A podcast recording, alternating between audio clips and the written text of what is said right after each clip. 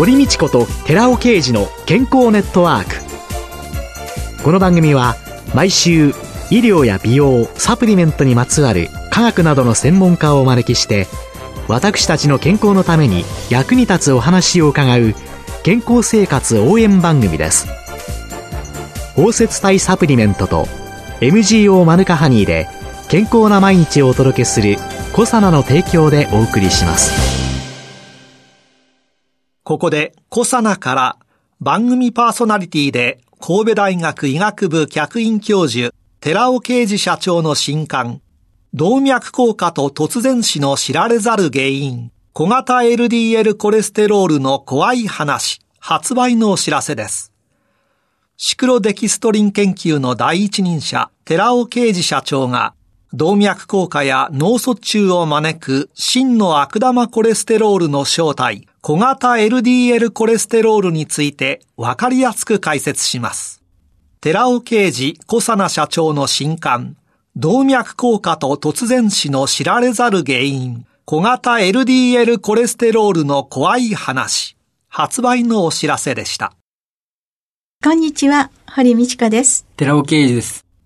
8月と9月は小佐奈社長で神戸大学医学部客員教授の寺尾啓二さんと共に、あなたの健康知識は本当にすべて正しいのか、本当に必要な健康のための機能性栄養素を知る、アルファオリゴ糖、アルファリポ酸、マヌカハニ、プロポリスについてというテーマでお送りしています。3週目の今日は、難消化性アルファオリゴ糖の小型 LDL コレステロールの低減効果。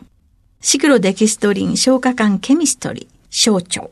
難消化性アルファオリゴ糖の血糖値上昇抑制、中性脂肪低減、そして飽和脂肪酸の選択的排泄作用について、まあい、いろいろな働きがあるものでございますけれども、今日は難消化性のアルファオリゴ糖。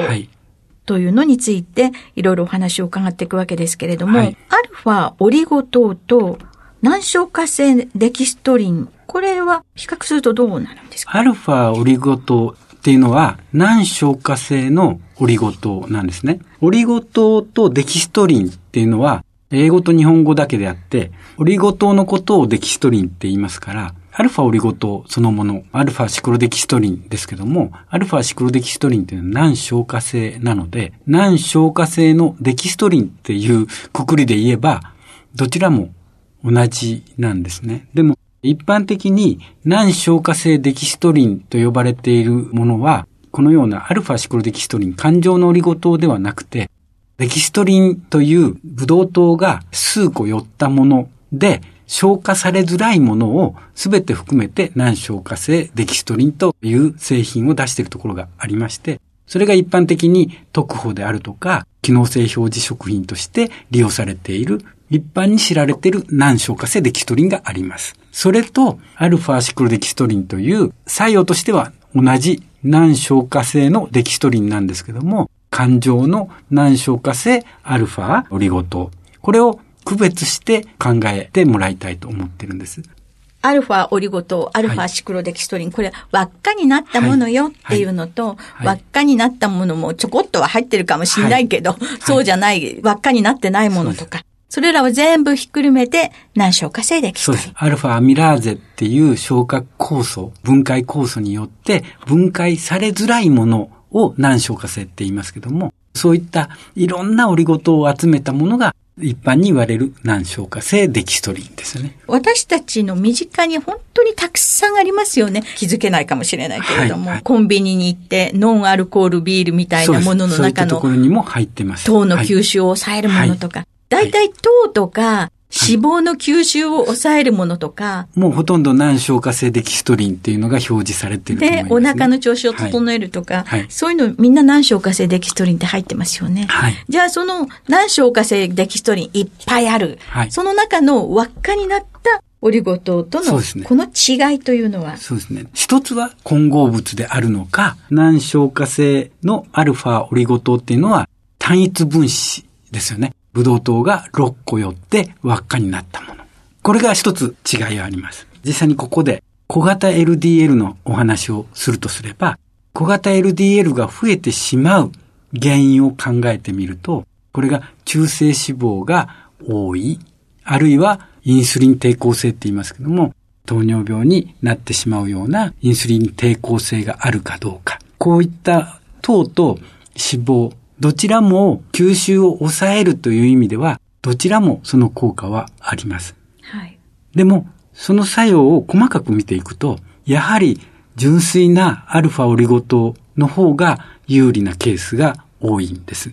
その有利なところというまず、血糖値の上昇抑制ですけども、これはどちらも1日に摂取量 5g で1試験で効果があるということが分かっているので、どちらも機能性表示食品として認められています。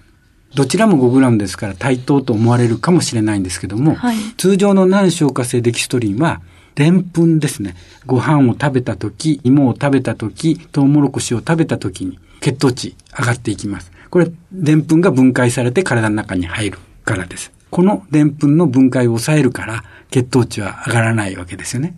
で、この点では、アルファオリゴ糖と通常の難消化性デキストリンは一緒の効果です。はい、でも、砂糖っていうのは砂糖分解酵素によって分解されてブドウ糖にならないと体の中に入らないんですね。砂糖の形では入らない。だから、その分解を阻害するかどうかっていうのがすごく重要であって、通常の難敵ではその効果は全く見られません。でも、このアルファオリゴ糖は、その砂糖の分解も抑えますので、甘いものを食べた時にも血糖値は上がらないっていうことが分かっているわけです。これが一つ大きな違い。そうすると、砂糖っていうのは、ブドウ糖と、まあ、なんか2個くっついている。はいはい、で、それが炭と一つにならないと吸収されない。はい、私たちの消化管でそれを切ることによって、ブドウ糖が体の中に入ってくる。はい、その酵素も、アルファは、オリゴ糖は阻害する。だから血糖値の上昇は甘いものを食べた時にも抑えることができる。これはあの糖尿病の治療薬として、はい、アルファグルコシダーゼ阻害薬というのを使っている。それと同じような働きがあるという。その働きがあります。これが一つ大きな違いです。はい、で、二つ目は、コレステロールの低減作用ってことになるんですけども、これも、アルファオリゴ糖と難消化性デキストリンは、どちらも効果があるんですけども、難消化性デキストリンの場合には、1回の食事あたり 10g ずつ摂取しないと、その効果は見られないことが分かっています。結構多い。そうです。一方で、アルファオリゴ糖の場合は、2g で効くんですね。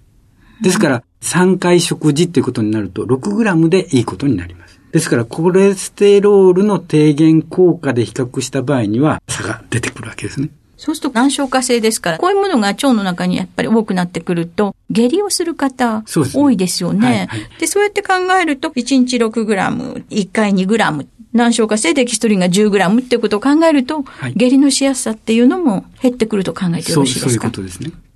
で、次に、中性脂肪は、これも一試験ですけども、1回の食事あたりで2グラムで効果があるということがアルファオリゴ糖で分かってまして、一方で難消化性デキストリンの場合には 5g 必要ということが分かっている。うん、これも差がある。この3つの結果からして明らかに想像はつくんですけども、小型 LDL、そもそもできてしまう大きな理由っていうのは、中性脂肪が高い。そして血糖値が高いというこの2点がありましたけど、両方を抑えてくれるというところからして、アルファオリゴ糖にはその効果が見られるということが最近分かったわけですね。小型 LDL に影響を与えてくれるのは、アルファオリゴ糖にちょっと優位、そういうことになります。アルファオリゴ糖の良さっていうのは、輪っかの構造をしているところに理由があるんですけども、はい、もう一つ、動脈硬化を引き起こす原因ってよく言われているのが、飽和脂肪酸を取りすぎるっていうことがよく言われています。常温で、そうですね。固形の油。そうですね。魚とか植物から取れる油っていうのは、不飽和脂肪酸が多くて、通常の温度では液体である。で、一方で動物性の油は固形である。固形である原因っていうのが飽和脂肪酸が多いから。飽和脂肪酸を摂取しすぎると動脈硬化を引き起こす原因。これははっきりとしているわけです。アルファオリゴ糖の良さっていうのは、実は輪っかになっているので、悪い方の油だけを吸着して排泄する作用がある。アルファオリゴ糖が空っぽで存在してると、そうです。悪い飽和脂肪酸だけをくっつけて排泄してくれるんです。で、不飽和には影響を与えなくって、逆に体の中に入れる。つまり EPA とか DHA って非常に健康に有用な不飽和脂肪酸はそのままに体の中に入れてくれて、動脈硬化を引き起こす側の飽和脂肪酸。そしてもう一つ、トランス脂肪酸。こちらの方もきっちりとくっつけて排泄してくれる作用があるんです。で、こういう飽和脂肪酸とかトランス脂肪酸、悪玉の脂肪酸を吸着して排泄するから動脈硬化を減らすっていうところにアルファオリゴ糖は効くということが分かっているんですね。そうすると、もうどんどんアルファオリゴ糖、シクロデキストリン、はいそういうのの臨床研究の成果がどんどん。出てきていると。はいはいこのような飽和脂肪酸に対しても有効、そして中性脂肪の低減にも有効、そして血糖値の上昇抑制にも有効っていうところから、NIH、アメリカの国立衛生研究所で研究されたのが、アルファオリゴ糖を用いて小型 LDL が減少するのかどうかっていう検討をしたわけですね。はい。糖を血液の方に戻すために働くタンパクを阻害することによって尿の方に落とすっていうメカニズムがはっきりとした。医薬品っていうのはそういうもので、食品で、しかも食物繊維として使用されているこのアルファオリゴ糖を使って小型 LDL が低減できるかどうかの検討をしたんですよね。そこが面白いと思います。で、小型 LDL はやっぱり下がったんですよね下。がったんですね。でも考えたら、はい。そもそも小型 LDL ってどうして大きいのとちっちゃいのとできてくるんですかね？インスリン抵抗性が高い、あるいは中性脂肪が多い人が小型 LDL ができやすいっていうことになるわけです。インスリンの抵抗性が高いということは、私たちがご飯を食べて血糖値が上がりました。それを筋肉だとか、いろんなところに入れ込んでエネルギーとして使うわけですけれども、はいインスリンが働かないからうことですね、糖は高いまま。そ。それがまあ肝臓とかいろんなところに。そしてそれが結果として小型 LDL を作ってしまう。作ってしまう。そうすると、一番最初にお話ししました、難消化性デキストリン、一般的に使用されているものと、アルファオリゴ糖を比較したときに、血糖値の上昇の上でも、アルファオリゴ糖は優れてた。そして中性脂肪、コレステロールにおいても、明らかな低減作用がアルファオリゴ糖で見られた。こういったところからして NIH、アメリカの NIH がこの検討に踏み切ったっていうのは、人試験をやったっていうのはよく分かっていただけると思いますけども、これを利用すれば、食後の中性脂肪値の上昇を抑える。インスリン抵抗性の高いのを抑えるっていう両方に効果があるわけですから、当然小型 LDL の生成も抑えることができるんだろうと考えられるわけです。そうすると、よくスポーツ飲料だとか、いいろんなジュース類とかい、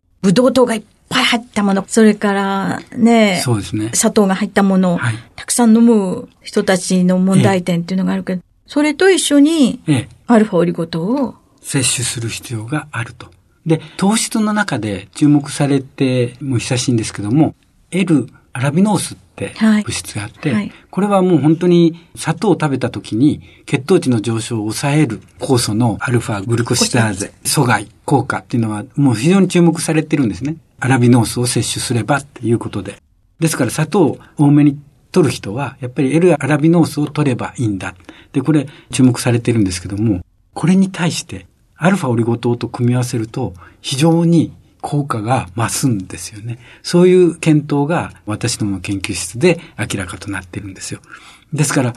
砂糖を食べた時に血糖値の上昇、非常に大きな問題になってて、これも動脈硬化を引き起こす大きな原因になってるんですけども、ここでこの組み合わせのものを摂取するっていうのはすごく重要だと私は思います。だんだん研究者という立場の寺尾さんが、それを実際にはい。どういうふうにはい。現場で使うのはかい。という、そしてこういうのが商品としてはい。開発されうん、日々の生活の中に。で、もう一つお話ししていいですか？それで、アラビノースと私どもで、アルファシクデヒストリンの組み合わせをやったときに、はい。面白いことが分かりまして、はい。先ほどお話ししたように、砂糖を食べた時の血糖値の上昇は、アルファオリゴ糖でも抑えられるし、はいアラビノースでも抑えられる。はいそれを組み合わせたら、かなりパーフェクトに抑えられるってことが分かったわけです。例えば、パーフェクトパーフェクトですね。本当に砂糖を 10g 取るときに 1g のアルファオリゴ糖、300mg のアラビノースを取ると、ほとんどパーフェクトに血糖値は上がらずにいるんですよ。ところが、通常の難消化性デキストリンを取ると逆に上昇するんですよ。砂糖の場合は。難消化性デキストリンっていうのは確かに澱粉を取った時にはちゃんと血糖値を抑えるんですけども、逆の効果なんですよ。上がってしまうんです。だから効かないんですよ。じゃあ何？さケーキを食べてはい血糖値上がらないようにしようと思う人は、難消化性デキストリンはあんまり。良くないです。で、飲料として、ペットボトル、あの中に角砂糖にして16個入っている。フルーツジュースもそうですよね。いろんなの本当に多いですよね。砂糖それだけ入ってるんですよね。それを抑えようと思ったら、やっぱりアルファオルゴ糖を取るべきだと思います、ね。シクロデキストリンとアラビノースをはい。一緒に取ると良いという、はいそんなことでしょうか。はい。今週は難消化性アルファオリゴ糖の小型 LDL コレステロールの低減効果、シクロデキストリン消化管ケミストリー、難消化性アルファオリゴ糖の血糖値上昇抑制、中性脂肪低減、そして飽和脂肪酸の選択的排泄作用というテーマでお送りしました。小佐野社長で神戸大学医学部客員教授の寺尾啓二さんでした。寺尾さんありがとうございました。ありがとうございました。ここでコサナから番組パーソナリティで神戸大学医学部客員教授寺尾啓二社長の新刊動脈硬化と突然死の知られざる原因小型 LDL コレステロールの怖い話プレゼントのお知らせです。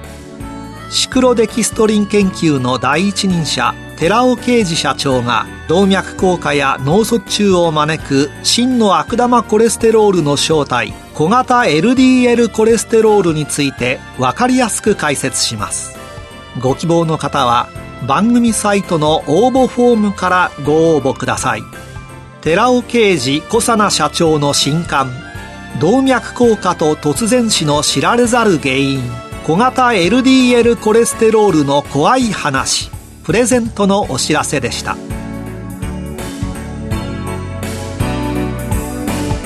堀道子と寺尾啓二の健康ネットワークこの番組は包摂体サプリメントと MGO マヌカハニーで健康な毎日をお届けする「コサナの提供」でお送りしました。